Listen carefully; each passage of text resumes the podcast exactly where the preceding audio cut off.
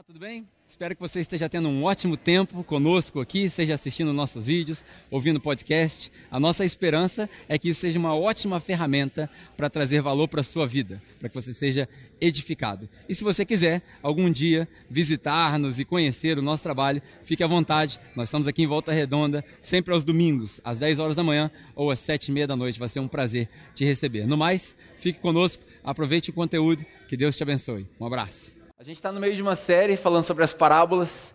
É, eu fiquei muito feliz de, de poder acompanhar a, as últimas duas semanas. Eu fiquei fora, mas acompanhei o resultado dos cultos nos lares. Quem participou aqui dos cultos nos lares? Levanta a mão só para ter uma ideia. Bom, a maioria de vocês, isso é bom. É, a, a parábola que vocês trataram no culto nos lares, eu vou pregar de novo, porque eu acho que tem bastante coisa para a gente falar sobre ela. Então, se você tiver sua Bíblia contigo, você pode abrir aí Lucas capítulo 12. É o que nós vamos falar hoje. Lucas capítulo 12. Na semana passada, a Regilane pregou uma mensagem sobre a parábola do casamento né, das, das virgens e por aí vai. É, eu tive a oportunidade de ouvir, foi muito bom. Se você não teve, as mensagens agora não, são, não só estão no YouTube, mas também estão no Spotify. Então, se você quiser ouvir durante a semana, é só achar lá o nosso podcast, chama Podcast A Capela. A gente tem uma brincadeira para tudo com o nome, né? Podcast a capela, você pode colocar lá, todas as mensagens estão lá. Foi uma mensagem muito boa, falou sobre o cuidado e o zelo e a preparação que a gente deve ter para a vinda de Jesus. E aí, como a gente ressaltou no começo dessa série, as parábolas elas tratam de três coisas: tanto da vinda do reino, do início do reino, do estabelecimento do reino e do fim do reino. Do fim que a gente diz para nós, mas a, a, plenitude do reino. Então, elas tratam do princípio, do estabelecimento e da plenitude do reino. No domingo passado, vocês trataram sobre a plenitude do reino, no, na eternidade, como vai ser o casamento, o encontro, enfim, te encorajo a ouvir. Hoje, nós vamos usar uma parábola que fala sobre o estabelecimento do reino, o reino aqui no nosso meio. E eu vou falar de uma parábola que provavelmente é a parábola que mais incomoda as pessoas. É a parábola que vocês trataram na semana retrasada e é o assunto que mais incomoda as pessoas na igreja. E coincidentemente, esse capítulo de Lucas, capítulo 12, esse capítulo é o capítulo que mais fala sobre esse assunto. Fala sobre dinheiro. Então hoje eu quero falar nessa parábola sobre o assunto dinheiro, posses, bens materiais e por aí vai. Essa parábola é a parábola do rico insensato. Para você ter uma ideia um pouquinho de, de contexto é, dessa parábola, Alguns dizem que o Sermão do Monte, o sermão mais famoso de Jesus, ele não foi pregado uma vez, mas ele foi repetido várias vezes, vários sermões repetidos. E aí, Lucas, como foi o último a escrever o Evangelho, obviamente sem contar João, ele foi pegando essas, essas pesquisas e essas entrevistas com outras pessoas, e ele compilou o Sermão da Montanha, ou o Sermão do Monte, que na verdade não foi no monte, foi no pé do monte, mas isso aí é outro detalhe. Ele compilou aquilo para poder escrever esses capítulos. Lucas capítulo 11, 12, 13 e por aí vai. É a mesma coisa que Mateus capítulo 5, 6 e 7. Só que Mateus parece que está numa ordem cronológica, como se Jesus tivesse pregado daquele jeito, naquela ordem. Já Lucas tem várias menções. E se a gente for usar só o texto de Lucas, me parece que Jesus estava numa, numa trajetória e aí ele conversa com vários fariseus e ele acusa vários fariseus de muitas coisas. Então o clima é bem pesado nessa parábola. O clima ali é Jesus falando: ai de vocês, fariseus, porque vocês fecham a porta para aqueles que querem entrar. Ai de vocês, fariseus, porque vocês fazem uma coisa que não é importante e esquecem de fazer o que é mais importante. Ai de vocês, fariseus, quando chegar a hora. E aí eles, ele, ele repreende os fariseus.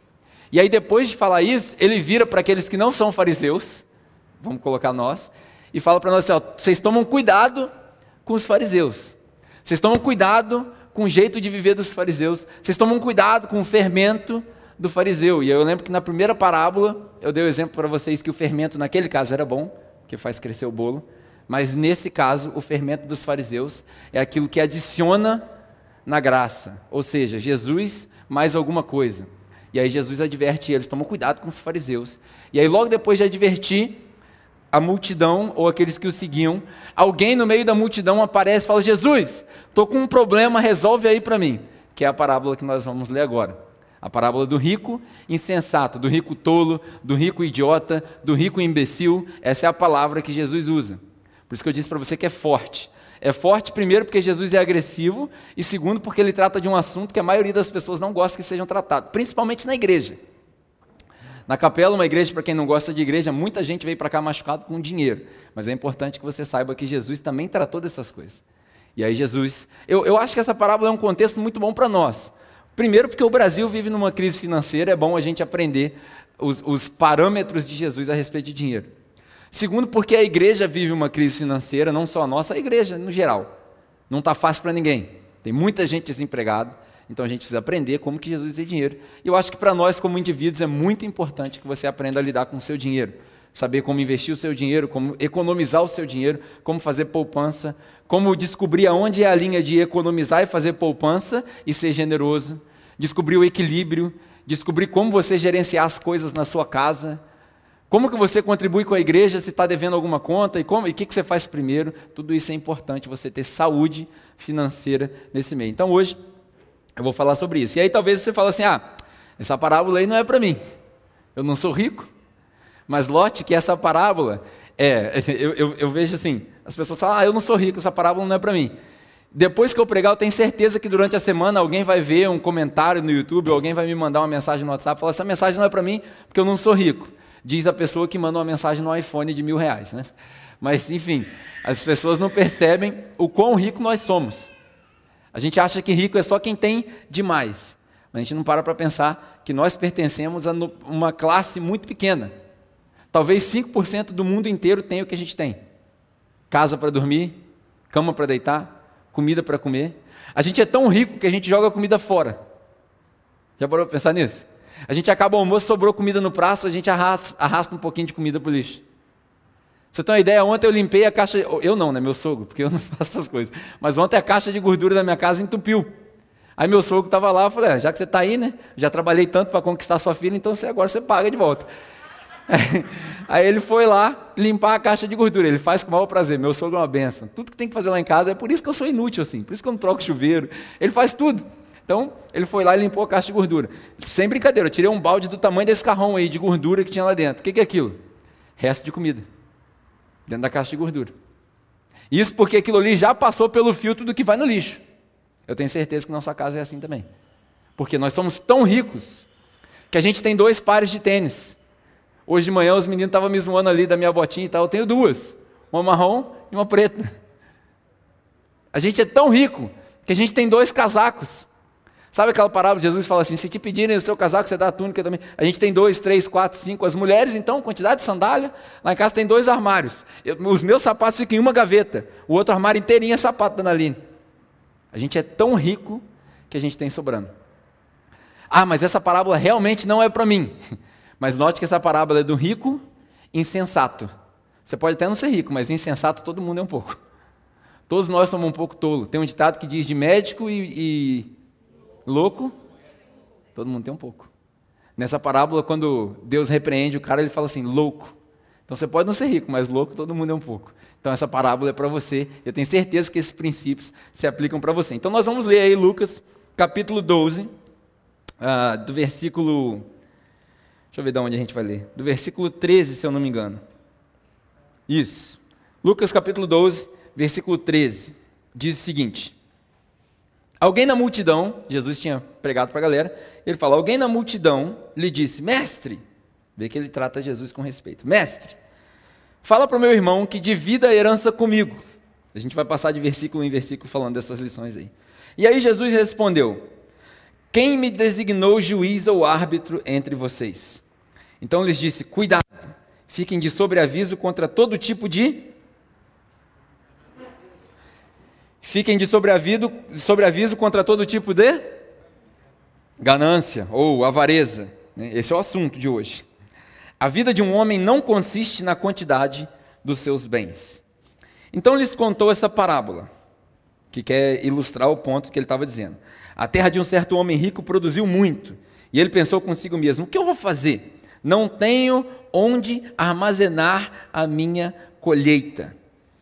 Então ele disse: Já sei Vou derrubar os meus celeiros e construir outros maiores, e ali guardarei toda a minha safra e todos os meus bens. E direi a mim mesmo: Você tem grande quantidade de bens, armazenados para muitos anos.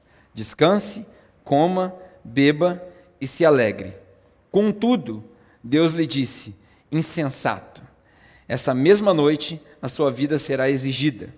Então, quem ficará com o que você preparou? Assim também acontece com quem guarda para si riquezas, mas não é rico para com Deus. Essa é a parábola que nós vamos falar hoje. Quem é o rico insensato? O rico insensato somos eu e você. Já vou começar logo assim. Essa parábola, o rico insensato somos eu e você. Ou porque a gente está sempre em busca de aumentar o nosso patrimônio, o que não necessariamente é ruim, ou porque a gente está preocupado demais com aquilo que não importa. O rico insensato somos nós. Ah, é errado a gente acumular patrimônio? Claro que não. Claro que não. Você vai entender ao longo dessa mensagem. Mas o rico insensato somos nós porque ou nós estamos preocupados demais em aumentar o nosso patrimônio, ou porque a gente está preocupado demais com aquilo que não devia se preocupar. Algumas coisas que a gente consegue entender logo no, no princípio dessa, dessa parábola, no versículo 13, o cara chama Jesus de mestre, ou seja, ele pode estar sendo.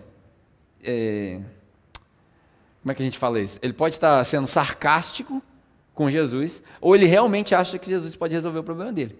E aí ele vira e fala assim: Jesus, fala para o meu irmão dividir a herança comigo. Por que, que essa frase é significante? Talvez a gente lê e passa despercebido e não, não entende por que, que isso é importante. Naquele contexto, dividir a herança já era um problema. Já era um problema. Da mesma maneira que hoje, quem tem muito patrimônio, a gente espera até o dia da morte daquela pessoa para que o patrimônio seja dividido entre os filhos.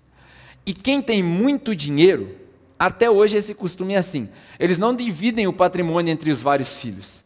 Eles colocam tudo naquilo que. Num, num, em inglês a gente chama de trust, eu não sei como é que chama isso em português. Mas eles colocam tudo aquilo em nome de um documento da família e todos. Como é que chama? Espólio. Eles colocam tudo num, num documento que chama espólio e todos os patrimônios ficam concentrados ali para que a família usufrua ao longo das gerações. Por quê? Se dividir o patrimônio, ele dilui, ele diminui o valor. Naquela cultura que era muito diferente hoje, que não tinha banco, que não tinha juros, que não tinha essas coisas tudo, só tinha agiota para cobrar juros, dividir o patrimônio já era uma afronta. Aí você vai lembrar, em breve a gente vai tratar aqui da parábola do filho pródigo. Você vai lembrar que o ponto principal da raiva do irmão que ficou foi a irresponsabilidade do irmão que pediu a herança. Você lembra disso? Na parábola do filho pródigo, mais novo, virou e falou assim: Pai, me dá a minha herança, me dá a minha parte que eu vou embora, eu vou gastar tudo. Quando ele volta, que o pai recebe ele, porque o pai nunca deixa de amar o filho, independente do erro que você comete, começa aí uma boa lição já para nós. Independente daquilo que você fizer, independente do erro que você cometer, Deus nunca deixa de te amar. Se ele te entregou o amor dele, acabou. Ele nunca deixa de te amar. Mas o, o filho que ficou, que é uma, é uma analogia para os fariseus, ele fica com raiva e ele fala para o pai: Esse seu filho aí, irresponsável, que gastou tudo. Então, dividir a herança já era um problema ruim. E aí, você vê, quem já passou aqui por, por situação de litígio, de ter que dividir herança e essas coisas, sabe muito bem que eu estou entendendo o rolo que dá. Morre alguém na família, e aí irmão briga com irmão, primo briga com tio. É uma bagunça danada. Então, quando a gente não toma cuidado de fazer um inventário, por exemplo, em vida, pode ter certeza que vai dar rolo. E não era diferente aqui nesse caso. Eles já tinham essa, essa cultura. E ele fala: divide a minha herança, fala para o meu irmão dividir a herança comigo. E aqui a gente tem duas lições. A primeira é a seguinte: a gente tem mania, a gente tem mania de pedir para Deus resolver aquilo que nós deveríamos resolver. Nesse caso aqui, olha, olha que interessante, ele vira e fala assim: pede para o meu irmão dividir a herança comigo. Aí Jesus fala assim: quem falou para você que eu sou juiz dessas coisas? Da onde você tirou essa ideia? Por quê? Porque a gente tem mania de colocar na mão de Deus aquilo que só nós deveríamos resolver. E por outro lado, a gente tem mania de se intrometer e tentar resolver aquilo que só Deus resolve. Isso acontece direto. A pessoa está precisando de um tempo de oração, a pessoa está precisando ficar sozinha com Deus e a gente vive enchendo o saco. Na igreja é muito comum a prática da visita pastoral. Muito comum isso. As pessoas falam assim, pô, você faz muito pouca visita, né? Todo mundo que já passou um problema aqui, um problema familiar, um problema no casamento, recebeu uma mensagem minha falando o seguinte: eu gostaria de ir aí, posso? Todo mundo. Por quê? Porque eu prefiro respeitar a privacidade e o tempo da pessoa com Deus. Porque eu não vou resolver nada. O máximo que eu vou fazer lá é ouvir. Eu não tenho a solução para todas as coisas. É basicamente aquilo que Jesus falou assim: quem foi que falou para você que eu sou o juiz dessas coisas? Marido brigou com a mulher, faz o quê? Chama o pastor. Para quê? Vocês não são adultos? Não, vocês não sabem se resolver? Não é possível que no né, Jesus falou isso, não é possível que no meio de vocês vocês não consigam se resolver. Vocês conhecem a Bíblia, vocês conhecem a palavra, vocês têm relacionamento com Deus. O que, que eu vou fazer lá? O máximo que eu vou fazer é ouvir. A menos que a gente volte dois mil anos atrás e reestabeleçamos aqui o culto do Antigo Testamento, onde só o sacerdote tem acesso a Deus. Aí eu vou lá na sua casa, o que, que você faz? Você prepara um, um novilho, né, uma picanha nobre, e aí você oferece ela só para mim. Porque você não pode comer da picanha nobre nem da gordura. Você come só o resto. Só a carne bem passada que ficou no altar lá. A gente não vai fazer isso. Porque não faz sentido. Porque o sacrifício de bois e novilhos já não agrada mais a Deus. Então não faz sentido isso. Porque a gente se intromete e tenta resolver aquilo que só Deus resolve. E as coisas que só Deus resolve, a gente quer entrar no meio. Esse jovem passou por isso, a mesma coisa, falou: ó, Deus resolve aqui para mim. Mas não. E aí a gente tem mania, a gente tem mania de querer pedir para Deus fazer aquilo que só nós deveríamos fazer. Ah, eu não consigo, eu não aguento mais meu chefe. Por exemplo, eu escuto muita gente falar isso. Não aguento mais meu chefe. Já pensou em pedir conta, amigo? Resolve o problema. Resolve o problema. Você não aguenta mais seu chefe? Uma questão de vida.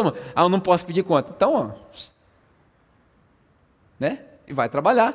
E faça tudo o que você faz, seja comer, seja beber, seja trabalhar, como se você estivesse trabalhando para Deus. O seu chefe não é outro ser humano. O seu chefe é a representação de Deus para você. Por isso que Paulo escreve para os escravos, que estavam numa situação muito pior do que você. Ah, eu queria muito passar nessa prova, não consigo passar na prova. Já pensou em estudar? Parar de orar e estudar? Faz mais sentido. Porque você acha que Deus vai fazer um milagre só na sua cabeça e vai dar só para você as respostas. Deus é injusto agora, e aí o cara que estudou não vai passar e você, por um milagre, sem estudar, passa. Deus é esse? Não faz sentido. Não faz sentido nenhum. É um Deus... A gente usa Deus, né? Uma outra situação que eu coloquei aqui. Eu não consigo arrumar emprego. Já pensou em mudar de área?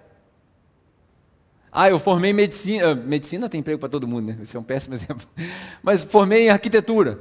já pensou em trabalhar no shopping? Emprego tem, sobrando. Toda semana eu recebo comunicação no WhatsApp de empresa contratando gente. Toda semana. Ah, não tem emprego? Sabe fazer brigadeiro? Facinho, vou te, se você não sabe fazer brigadeiro, eu vou te ensinar. Uma lata de leite condensado, quatro colheres de Nescau, mexe na panela, tirou, enrola com a maisena na mão, põe eles numa forma, vai lá na Vila Shop 33, tem 15 andares. Você sobe no primeiro, vai descendo, sobe lá no 15 vai descendo. Passa de porta em porta, brigadeiro custa 30 centavos para fazer, você pode vender por dois reais. 1,70 de lucro. Estou dando aqui sessão de coaching aqui para você, entendeu? Estou sem dinheiro. Brigadeiro, palha italiana, tudo isso, fácil, fácil. É porque as pessoas não querem trabalhar. Aí fica de joelho no quarto, Deus, dá uma solução. Solução chama leite condensado e Nescau, Só trabalhar. Porque a gente tem mania de pedir para Deus fazer aquilo que só nós podemos fazer. O cara chega para Jesus e fala, Jesus, resolve minha situação aqui. Aí Jesus fala assim, eu? Quem, quem, quem foi que falou para vocês? Quantas vezes, quantas vezes eu, eu, Pedro, não estou apontando dedo para você não, quantas vezes eu já afirmei um negócio categoricamente, falei, é assim. Aí alguém chegou para mim e falou assim: quem te falou isso? Por quê? Porque eu tinha tirado uma conclusão sozinho. Eu me achava o último, a última vez eu falei o último pacote do biscoito, então vamos mudar agora. Me achava o último biscoito do pacote, sabia de tudo, é assim. Aí o cara chegou e falou: quem te falou? Quebrou, quebrou, que, me quebrou no meio várias vezes, várias vezes. Certa vez eu estava numa rádio, aí eu falei um negócio, aí eu já, já tinha aprendido a lição com o nosso grande amigo Michelin, sempre tem a fonte preparada. Aí, na hora que o cara falou assim, de onde você tirou isso? Eu te respondo já, já, abri aqui, mandei o livro para ele, a página e a referência grifada. Tá aí, ó. O cara, caiu o queixo do cara. Eu lembro, vou te contar uma história. Eu lembro uma vez eu fui numa conferência dessas aí. Aí eu estava naquela. O cara que estava fazendo a conferência era meu amigo. Eu não fui convidado para pregar nem nada, mas eu estava lá. O cara era meu amigo. E aí, nessas conferências que roda o dia inteiro, né? Começa de manhã e tem almoço e tal. Eles têm um espaço onde a gente fica ali. É, descansando, relaxando e por aí vai. Dependendo da conferência que você for, tem até sala de massagem. Essa não tinha sala de massagem. E aí eu estava lá na salinha, de manhã o cara pregou uma mensagem, não vou falar o nome dele porque não vale a pena. Mas o cara pregou uma mensagem e a mensagem inteirinha dele foi o seguinte: o reino de Deus tem que ser tomado à força. Porque está escrito, Mateus capítulo 11, o reino de Deus é tomado à força. Eu ouvi aquele negócio, bateu no meu ouvido igual nota desafinada. Eu falei, hum, tem coisa aí. Esse menino não sabe o que ele está falando. Fiquei quietinho. Força, força, força, a mensagem inteira. E a galera, glória a Deus, levantava a mão, fez o apelo, todo mundo queria fazer força, foi. Eu falei, eu quero fazer força não, filho. Eu vou ficar aqui quietinho no meu lugar. E aí acabou, na hora do almoço, entrei lá na sala. Falei, Deus, prepara uma situação aí que eu vou entrar de voadora no peito dele agora. Eu não sou convidado mesmo, então vamos ver. Sei que a galera conversando, três, quatro aqui, um bolinho, de repente saiu o bolinho. Falei, agora, vou pegar esse menino novo, não vou humilhar ele na frente dos outros, né? vou pegar ele sozinho. Falei, ô menino, deixa eu te fazer uma pergunta. Você pegou uma mensagem, achei interessante sua mensagem, cara. Ó, fantástico. Aprendi tanta coisa, você não tem noção. Mas um negócio que você me falou, não, não bateu. Você falou que o reino de Deus é, ganha uma força. É isso mesmo? Ele falou, é, toda confiança. Aí eu fiz a pergunta clássica para ele, de onde você tirou isso, cara? Ele falou, tá na Bíblia, pô. Você tem como me mostrar, cara? Eu queria ver. Aí ele foi lá e abriu com todo orgulho, lá, Mateus capítulo 11. Lê aqui, ó, pá, o reino de Deus. Eu falei, pô, vamos fazer uma aulinha de português aqui antes da galera voltar? Lê a frase inteira. Aí estava escrito lá. Dos tempos de João Batista até agora, o reino de Deus foi, no passado, tomado à força. Aí eu falei para ele assim: eu não sei se você fez aula de redação para passar em vestibular ou não, então, mas tem um negócio aqui que chama interpretação de texto. Está implícito nesse texto aqui que a força para aqui. Daqui para frente, Jesus já ganhou o reino, já acabou. Você entendeu? E como assim? Eu falei, agora vamos ler o texto inteiro, vai até o final, até o próximo capítulo, porque a gente tem mania de, de separar versículo na Bíblia, a Bíblia não tem versículo. Vai até o final da conclusão da parada. Quando ele acabou de ler, ele falou assim: Caraca, mano, preguei a mensagem toda errada. Falei, ó, oh, não é verdade? Aí ele virou para mim e falou assim: Rapaz, a galera veio tudo na frente. Falei, né, o problema? Aí eu peguei e abri Tiago capítulo 3 para ele e falei assim: ó, cuidado vocês que querem se tornar mestre, que vai ser cobrado de vocês. Falei para ele assim: hoje você deu sorte, quem cobrou fui eu. No dia que for Deus que te cobrar, tu está lascado. Ele deu um passinho para trás, falei: daqui para frente, pesquisa melhor na hora de você pregar. Saí, falei: agora esse, botei meu depósito no menino. Para que, que eu fiz isso? Não precisei falar na frente dos outros. Não é questão de saber mais, saber menos. A questão é o seguinte: quantas vezes a gente a, diz que as coisas são assim, ó, é assim. E aí a gente não para para se questionar. Por quê? A gente presume que as coisas são verdades porque a gente não tem a informação correta. É muito comum a gente falar assim: ah, isso daqui eu aprendi assim, é assim, porque a gente não tem informação correta. E a gente não questiona. A gente precisa aprender a pensar. E pensar começa com questionar. Quem é quem aqui já ouviu a frase, penso logo existo? Quem aqui já ouviu essa frase? Frase famosa de um filósofo. Só que essa frase não é isso. Mais, uma, mais um aprendizado para você. Essa frase não é penso, logo existo. Essa frase é eu questiono, portanto eu penso, logo existo. Quando Descartes escreveu essa frase, ele estava questionando algumas convicções dos filósofos da época. Então ele fala assim: primeiro eu questiono, aí eu penso, portanto eu existo. Todo pensamento crítico começa com um questionamento. É por isso que eu falo aqui o tempo todo: não acredite no que eu falo. Na hora que eu acabar, você pesquisa na fonte e tire as suas próprias conclusões. Porque se você acreditar no que eu falo, você cai no mesmo erro. E aí, Jesus, no versículo 15, Jesus fala assim: ó, cuidado com toda forma de avareza ou ganância. Qual é o ponto dessa mensagem? Cuidado com toda forma de ganância. Se você tem Bíblia aí de papel ou, de, ou celular na sua mão, abre aí Eclesiastes capítulo 5. Eu vou te mostrar um negócio interessante. Essa, essa passagem de Lucas, ela tem tudo a ver com as reflexões da sabedoria. Quando Jesus fala de dinheiro, ele normalmente usa a sabedoria judaica para poder instruir as pessoas. Eclesiastes capítulo 5, versículo 10.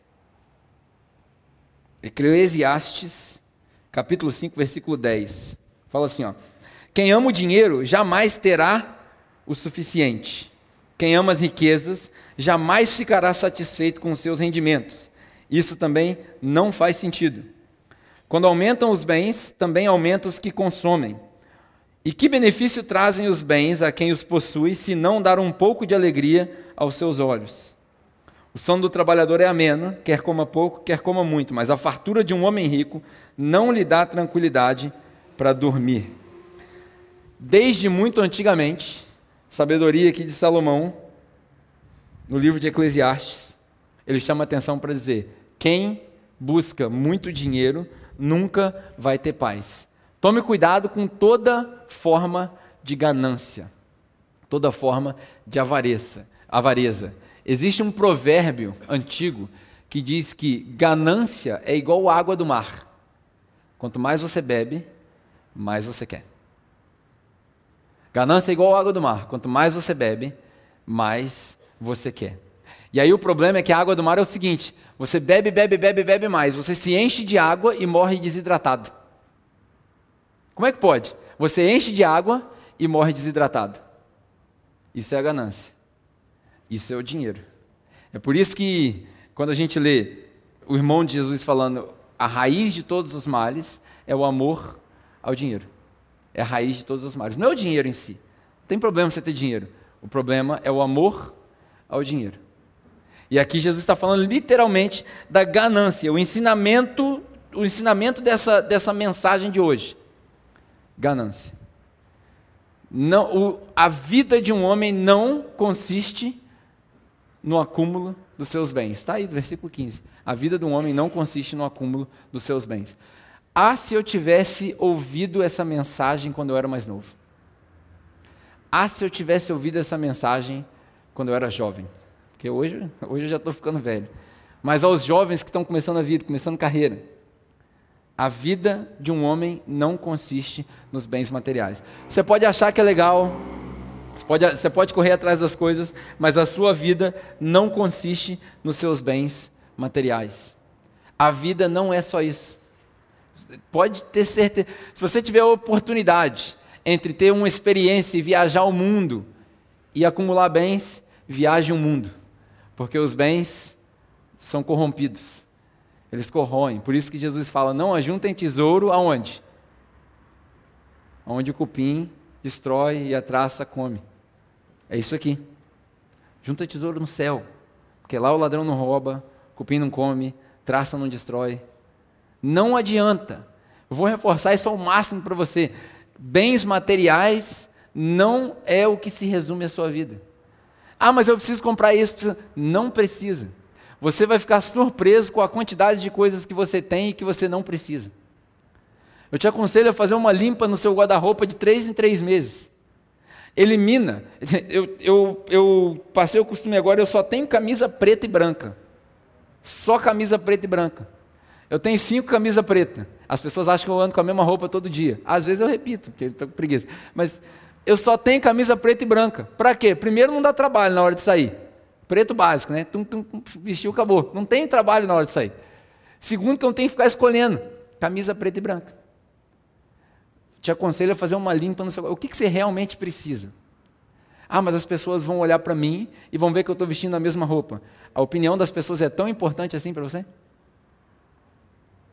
Quanto vale o dinheiro que você vai gastar e o recurso que você vai gastar para impressionar as pessoas. Eu tenho um ditado que diz que a gente vive na cultura do cartão de crédito. O que é o cartão de crédito? É usar o dinheiro que você não tem para comprar aquilo que você não precisa para impressionar as pessoas que você não gosta. Esse é o cartão de crédito. Você usa o dinheiro que você não tem para comprar coisa que você não precisa para impressionar as pessoas que você nem gosta. Porque as pessoas que você gosta não precisam se impressionar com as roupas que você veste, com o carro que você tem, com a televisão que tem na sua casa, com o sofá que tem na sua casa. Se a pessoa gosta de você mesmo, ela vem na sua casa e ela senta no chão. Estou dizendo que você tem que viver no chão? Claro que não. Não é isso que eu estou querendo dizer.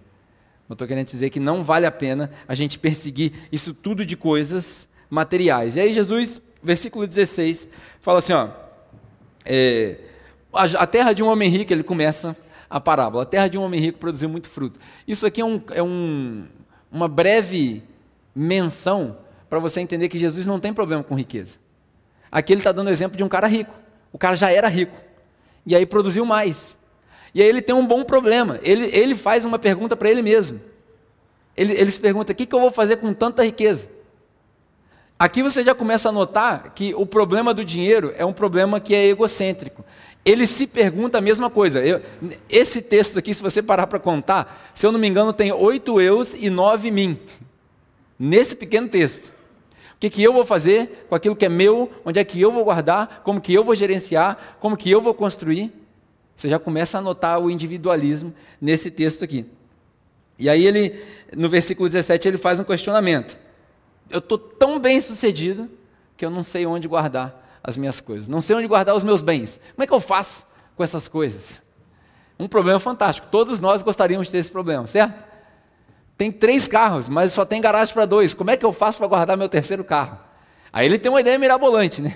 Vou destruir tudo que eu tenho para construir celeiros ainda maiores. que é um, um, uma estratégia interessante. O risco que ele vai correr. Eu vou destruir tudo, a gente vai chegar lá. Mas ele se faz essa pergunta: como que eu vou acumular? Esse cara ele tem o dom de gerar riqueza. Ele gerou tanta coisa que não cabe mais no estoque dele. Eu tenho o mesmo problema que esse cara. Não sei você, mas eu tenho esse problema também. Só que ele gera riqueza, eu gero boleto. O tempo todo eu ando lá em casa, eu tropeço em boleto. Eu vou andando, onde é que eu vou guardar tanto boleto, cara? Porque eu não, eu não sei como que eu faço com esses boletos, TIM, Vivo, e por aí vai, dá um descanso aí. É, é muito boleto. Eu gero boleto assim, sai do chão, assim, ó, do nada. Na hora, que eu, na hora que eu acho que acabou tudo, chega um no celular, chegou uma conta. Eles avisam com uma, com uma paz, né, uma plenitude de vida. Olá, Boa tarde. Gostaríamos de avisar que a sua conta ainda não foi paga. Eu olho, demônio. É, eu tenho dom de gerar boleto. Esse cara tinha dom de gerar conta, de gerar riqueza. Eu gero boleto. É, mas é o princípio é o mesmo. O princípio é o mesmo. Se você aplicar e inverter, você vai gerar riqueza. E aí no versículo 18 e 19, ele fala: Eu vou destruir tudo. Eu vou destruir tudo para guardar. O que, que é isso? O que, que é isso? Eu vou te dar uma, Vou te dar uma outra aulinha de coach. Esse cara aqui, esse cara aqui, ele entendia de economia. Porque ele gerou tanto grão, tanta coisa, que ele tinha duas soluções. A primeira é: eu vendo tudo que eu tenho, põe no mercado, põe tudo. E aí o mercado funciona da seguinte maneira: quando mais, quanto mais oferta e menor a demanda, mais barato o produto. Quanto menos oferta e maior a demanda, mais caro o produto. Entendeu? Como é que funciona? Mercado funciona assim. Se você tiver. Eu, eu me, me aventurei agora a trazer uns tênis lá de fora para vender os tênis. Estou fazendo jabá aqui. Quanto mai, menor a oferta, maior a demanda, maior o preço. Quanto maior a oferta e menor a demanda, menor o preço. Essa é a economia do mercado. Esse cara entendia disso. Ele falou: opa, peraí. Se eu vender tudo agora, o preço do meu grão vai lá embaixo. É assim que os Estados Unidos fazem com o petróleo. Toda vez que você vê o preço da gasolina subir, é porque os americanos e os, e os sauditas estão retendo petróleo, porque eles sabem que vai vir uma crise no mercado. Então, quando você quer aumentar o preço de qualquer mercadoria, você retém para você mesmo. E se você tiver dinheiro, cash flow, fluxo de caixa, ó, hoje eu tô, hoje eu sinistro aqui na, na venda. Se você tiver cash flow lá no seu negócio, você tem o suficiente para segurar a mercadoria até quebrar os concorrentes. É assim que funciona no mercado. Esse cara entendia disso, ele falou assim: eu não vou vender tudo agora. O que eu vou fazer? Eu vou reter toda a minha produção, porque o preço aumenta, eu vendo pelo dobro de preço, e aí cobre o custo que eu vou ter para derrubar tudo que eu construí. Cara, ele é inteligente. Nesse ponto de vista, nessa perspectiva, a gente pode aprender com ele. Só que ele corre um risco muito grande, porque para acumular uma porção a mais, só uma porção a mais, ele tem que destruir tudo que ele tinha. Para acumular uma porção a mais, ele tem que destruir tudo que ele tinha. Todo mundo que busca dinheiro, dinheiro, dinheiro, avareza, avareza, avareza, ganância, ganância, ganância, vai chegar uma hora que vai ter que tomar essa decisão. Para conseguir um pouco a mais, eu tenho que arriscar tudo que eu tenho. É nessa daqui que a maioria de nós caímos. É nesse, nessa jogada aqui que a gente cai. A vida com dinheiro é um jogo de cassino. E o cassino nunca perde. Só quem perde é o cliente. Você pode ganhar a primeira, você pode ganhar a segunda, você pode cair na besteira de achar que você sabe a hora de parar. A gente nunca sabe a hora de parar. Sabe por quê? Porque o coração do homem é ganancioso. A gente quer mais. E a gente continua bebendo água salgada até desidratar. E aí, na hora que desidrata, a gente morre boiando na praia. Na esperança de conseguir mais, mais, mais, mais. Ao passo que a gente deveria entender que a gente precisa de menos, e menos e menos. Essa é a, a o problema que está acontecendo aqui. Esse cara ele não tinha um problema de dinheiro. Ele tinha um problema de gramática. Pra você pegar a ideia. Esse cara não tinha um problema de dinheiro, ele tinha um problema com gramática. Por que gramática? Porque o verbo enriquecer não se conjuga no singular. O verbo enriquecer não serve para conjugar no eu. Eu enriqueço, eu enriqueço, eu enriqueço. O verbo enriquecer tem que ser conjugado no plural, para nós. É por isso que Paulo dá uma recomendação que ele fala: aquele que roubava, que não roube mais e trabalhe. Para que, que ele trabalha? Para poder ganhar e ter com o que dividir com os outros. Olha, olha a nuance do fruto do trabalho. Quando o trabalho era castigo, quando o trabalho foi castigo, lá em Adão, que Adão pecou, e aí Deus vira e fala assim: do suor. Pegou? É castigo. Trabalho no Antigo Testamento é castigo. Trabalho no Novo Testamento é bênção. Por quê? Porque no Novo Testamento o fruto do trabalho é para dividir. No Antigo Testamento, o fruto do trabalho vem do esforço do próprio homem. Então hoje, o que você tem que fazer? Você tem que dar graças a Deus pelo trabalho que você tem. Por pior que seja, porque é o seu trabalho que te permite dividir com os outros. Porque no Novo Testamento é o contrário. No Antigo Testamento, quanto mais eu tenho, melhor para mim. No Novo Testamento, é melhor dar do que receber. Viver o novo é muito mais difícil do que viver o antigo. Muito mais difícil.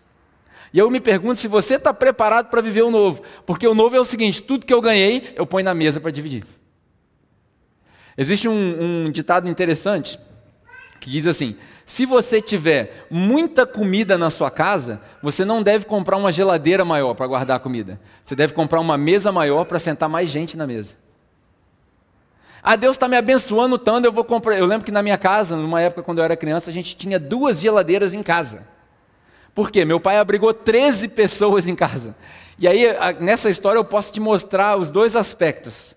Tinha duas geladeiras porque tinha muita carne para botar muita comida na mesa. A gente tinha três mesas em casa, comia na mesa e duas mesas no quintal. Tinha muita gente em casa. Então a gente teve que criar estoque para muita gente. Quando você tiver muita comida, não compre uma geladeira maior, compre uma mesa maior para sentar mais gente na sua mesa. Porque no novo é melhor dar do que receber. Isso é, isso é literal.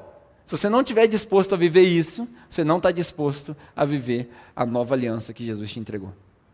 Não tem como a gente viver a nova aliança se a gente não entender desse princípio. Essa semana, é, eu estava, estou quase acabando já, né? eu estava estudando para ver se eu não ia falar besteira nessa, nessa passagem, eu sei que talvez o conteúdo dessa mensagem seja muito simples para você. Mas eu ouvi uma pregação de 1967, Martin Luther King Jr pregou uma mensagem numa igreja em 1967. Eu até fiz uma, uma menção com, com o Instagram e tal, falei, pastores, gravem as suas mensagens. Porque eu estava estudando uma mensagem de 1967, que estava gravada num áudio. E aí ele faz um desafio, ele compara os ricos insensatos com os, os ricos americanos, brancos da época, porque o Martin Luther King estava envolvido no movimento dos direitos civis. E aí ele fala com toda, toda a potência dele dentro de uma igreja batista pequenininha, ele fala assim: "Eu sei aonde vocês podem guardar o tesouro de vocês. No estômago das crianças que vão para a cama com fome hoje à noite." Aquilo ali mexeu comigo, eu falei: "Cara, a gente fala isso todo dia, mas a gente não vive. Aonde eu vou guardar tudo isso que eu acumulei? No estômago daqueles que não têm. É o melhor banco é o melhor banco, porque é melhor dar do que receber.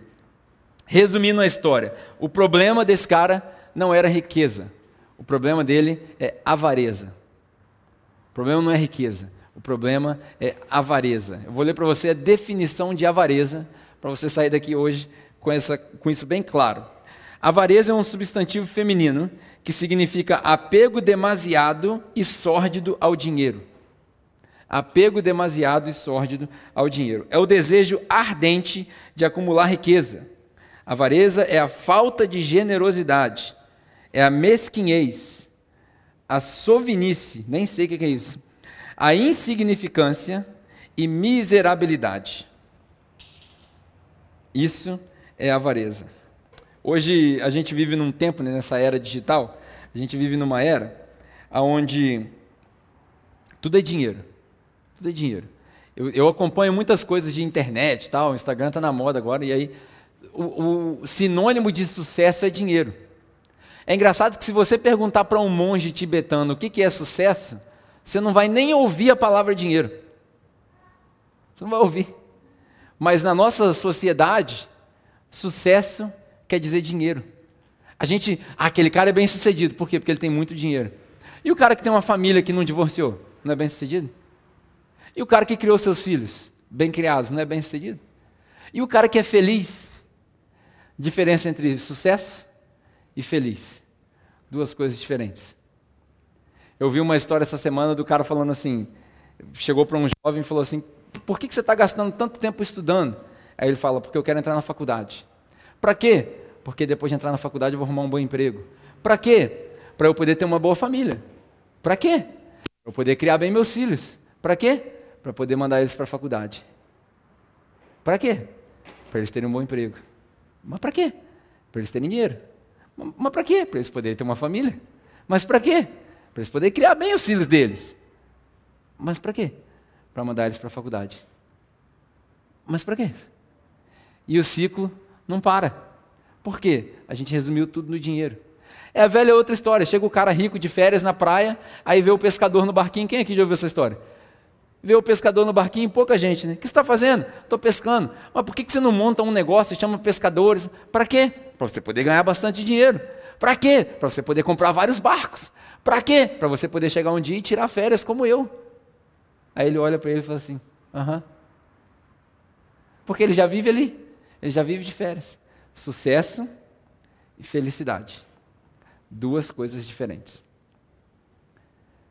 A gente precisa sair dessa sociedade que tudo, sucesso é, é igual dinheiro. Sucesso não é igual dinheiro. A gente entrou na cultura do coach, né? Falei aqui várias coisas de coach hoje. Nesse texto aqui, a gente a está explorando algumas coisas sobre avareza, mas a gente entrou na cultura do coach. Hoje, hoje é coach para tudo. Hoje tem coach de culinária, coach de, de como ser mãe, tudo é coach. Virou, tem coach de pastor agora. Alguém falou aqui, tem coach de pastor absurdo. Você faz um curso de como crescer a igreja. Eu até pensei, falei, pô, podia mandar uma mensagem para o Augusto Cury, que ele escreve um monte desses livros bacanas, né? Fala, Augusto, escreve um livro chamado Jesus, o maior coach de todos os tempos. De repente acaba com essa palhaçada desses caras vendendo curso para a igreja. Porque não tem curso para vender igreja. Não tem curso para crescer igreja. Porque quem cresce igreja é Deus. Não é o que a gente faz. Então, de repente, Augusto Cury vê essa mensagem aí, né? vamos botar um hashtag Augusto Cury lá, quem sabe ele não vê a mensagem. E aí ele escreve um livro desse. O problema desse negócio é a avareza. E a igreja, porque a gente a está igualzinho ao mundo. Vai aqui uma, uma. Como é que eu posso dizer? Para nós que nos chamamos igreja, nós que estamos aqui, quem vem de manhã no culto é crente mesmo, porque o pessoal gosta de noite. Né? Então nós somos crente mesmo aqui. Vou falar um negócio íntimo, que talvez eu não fale de noite. A igreja está igualzinho o mundo, cara. Igualzinho. Igreja bem-sucedida é igreja grande, que tem muito dinheiro, que as coisas são caras, que tem muita luz. E aí tem curso, tem, tudo é pago na igreja, enfim. É, é, um, é um comércio. Essa é a igreja bem-sucedida de hoje. Aí a gente faz coach, a gente faz curso, a gente faz conferência para aprender. E aí, por... agora tem curso online. O cara vende negócio online para poder. Essa é a igreja bem-sucedida de hoje. E a igreja está enfrentando o mesmo problema que o mundo enfrenta, a avareza. O maior problema das igrejas, que pelo menos as que eu consigo conversar, que eu conheço os pastores, o maior problema das igrejas é avareza. O problema das igrejas não é crescimento espiritual, porque crescimento espiritual não é responsabilidade do seu pastor nem da sua igreja. Crescimento espiritual é responsabilidade sua. É você que cresce no seu relacionamento com Deus. Eu não posso fazer nada para aumentar o seu relacionamento com Deus. Eu não sou o seu fermento. O fermento é o próprio Jesus, é o reino de Deus, como o fermento que cresce o bolo. Então eu não posso fazer nada para aumentar o seu relacionamento com Deus. Você tem que se virar sozinho. Igreja é um conjunto de pessoas, um conjunto daqueles que foram salvos, e aí a gente se reúne aqui, porque a gente quer se reunir aqui, tem gente que se reúne em casa, tem gente que não se reúne, mas a igreja não tem responsabilidade de aumentar o seu relacionamento com Deus. Então a igreja está igualzinho o mundo. A gente criou dependência, a gente faz uma palestra, quem dá a palestra é quem sabe mais, e dentro da igreja a gente tem o mesmo problema do mundo, o mesmo problema que esse rico aqui teve: a avareza. A avareza é o problema da igreja. Só que isso daí não é nem um paradoxo, isso é uma contradição. Porque não tem como o crente ser avarento. Não tem como. Ou você é crente, ou você é avarento. Não tem como ser os dois. Não tem como você falar assim, eu creio em Jesus, ele me salvou, eu creio na divindade dele e ser avarento. Não tem como um crente de verdade viver na busca de bens materiais e acúmulos de bens materiais em detrimento da obra de Deus. Não tem como. E agora eu vou apelar mesmo, me desculpe, estou falando com crente, não tem como. Você fala assim, ah, eu, eu não vou contribuir com a igreja porque eu estou eu tô querendo construir uma, uma casa maior, um carro maior, comprar outro prédio. Você não é crente. Não tem como ser crente e ser avarento ao mesmo tempo. Por quê? Porque avareza é idolatria. E Deus não tolera idolatria. Por isso que Jesus fala: não tem como servir a dois deuses. Ou você serve a Deus, ou você serve ao dinheiro. O dinheiro é a única coisa que Jesus coloca no mesmo patamar de Deus. Jesus foi tão abusado a ponto de falar assim: ó, Deus, dinheiro e o resto. E aí ele fala: não tem como servir os dois. Ou você serve a Deus, ou você serve ao dinheiro. Se chegar no ponto de você ter que decidir entre compra uma casa na praia e dar o dinheiro para a obra de Deus, o crente dá o dinheiro para a obra de Deus. Desculpe, eu sei que durante três anos a gente não apela com dinheiro, que a gente não fala, mas hoje a gente precisa falar de dinheiro, é o, é o contexto da parábola. Se você que tiver escolher entre a obra de Deus e a obra do seu reino, se você não escolhe o reino de Deus, você não é crente, você é avarento, e avarento é idólatra, e idólatra não pode ser crente. Essa é a, é a realidade do negócio aqui. Não tem como. Não tem como ser avarento e ser crente. Ou você é crente, ou você é avarento. Você precisa escolher. Foi o desafio desse cara aqui, é o mesmo desafio do jovem rico. Chegou para Jesus, como é que faz para herdar o reino de Deus? Ah, obedece os mandamentos. Ah, isso aí eu já faço há muito tempo. Então vai e vende as coisas que você tem, está te atrapalhando. Tudo que vem na frente de Deus vira outro Deus. Tudo que vem na frente de Deus vira outro Deus. E aí, uma dica para você: toda riqueza que não é compartilhada vira ídolo. Toda riqueza que não é compartilhada vira ídolo. E eu não estou falando só de dinheiro, estou falando do seu tempo, estou falando do, do, amor que você compartilha com as pessoas, estou falando também de dinheiro. Toda riqueza que é acumulada para si mesmo vira ídolo. E ídolo não é tolerado por Deus. E aí no versículo 20, para acabar, ele Jesus faz toda essa, toda essa volta com ele. No versículo 20 ele fala: tolo. Porque o cara fala: eu vou construir para mim mesmo, eu vou fazer para mim mesmo, eu vou armazenar. Aí Jesus vira e fala para ele assim: você é um imbecil, tolo, idiota. Essa é a palavra. Às vezes a pessoa fala assim: nossa, você pegou muito pesado. Se você tiver curiosidade para ler no grego, você vai ver Jesus chamando ele de imbecil, idiota, sem senso, insensato. É por isso está escrito insensato, que é mais light em português. Ah, eu vou construir mais. É um imbecil. É um imbecil, porque a vida não consiste no acúmulo de bens materiais. E aí no final, o interessante é que Jesus fala para ele assim: assim é também com todo aquele que não é rico perante a Deus. Essa é a conclusão da mensagem de Jesus. No final das contas, no final das contas, você quer ser chamado de servo fiel ou de imbecil? Imagina, chegou o grande dia, Jesus voltou para nos resgatar. Nos apresentamos perante Ele no portão cheio de pérolas. Cheguei, Jesus. Ele vira para você: você é um imbecil. Tudo que você fez na sua vida foi o que eu falei para você não fazer. Você fez tudo errado. Te dei tanta coisa para você poder investir no reino. Você é imbecil aparte-se de mim, porque eu não te conheço. Nunca ouvi falar seu nome. Não sei quem você é. é são todas as parábolas que a gente está contando aqui. Ou você quer ouvir servo bom e fiel? Porque a gente vive numa sociedade onde a gente troca o eterno pelo temporal. A gente facilmente troca o eterno pelo temporal. Por quê? Porque a gente não tem fé. A gente não teve um encontro com Deus. A gente não conheceu Jesus. Porque se você conhecesse Jesus, você saía de casa todo dia determinado a falar para alguém que Jesus ama ela. Se você conhecesse Jesus, você saía de casa determinado todo dia a entregar tudo que você tem. Se você conhecesse Jesus mesmo, você não se preocuparia com nada desse mundo. Porque logo depois dessa parábola, Jesus fala: olha para os passarinhos do campo, olha para os passarinhos nas árvores, olha para os lírios do campo. Nenhum deles trabalha, nenhum deles ajunta, e Deus no céu cuida deles. A sua vida não é mais importante do que isso? Portanto, meus irmãos, não se preocupem com aquilo que vocês devem comer, beber ou vestir, porque o Pai sabe daquilo que você precisa. Mas a gente não crê nisso. A gente não crê nisso. Eu te desafio a colocar no seu espelho uma frase assim: ó, Deus sabe do que eu preciso. Todo dia você acordar de manhã e ler: Deus sabe do que eu preciso. Deus sabe do que eu preciso. Se Ele sabe, se Ele é soberano, se Ele cuida de você, se Ele te ama, por que, que você se preocupa? Por que, que eu me preocupo? Por que, que eu me preocupo com os boletos, com as contas? Não vai pedir para Deus arcar com a sua irresponsabilidade também, que isso não é certo. Mas a gente não precisa se preocupar. A gente não precisa viver uma vida de preocupação. E aí Jesus fala para ele o seguinte: você é um tolo, porque hoje vai ser requerido de você aquilo que o dinheiro não pode comprar.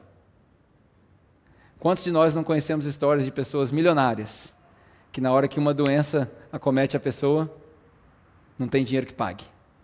Esses dias eu é, conheci uma pessoa que era muito bem de vida, duas casas, três carros, a filha pequenininha, com um ano e pouco, apareceu um tumor, precisou fazer um tratamento.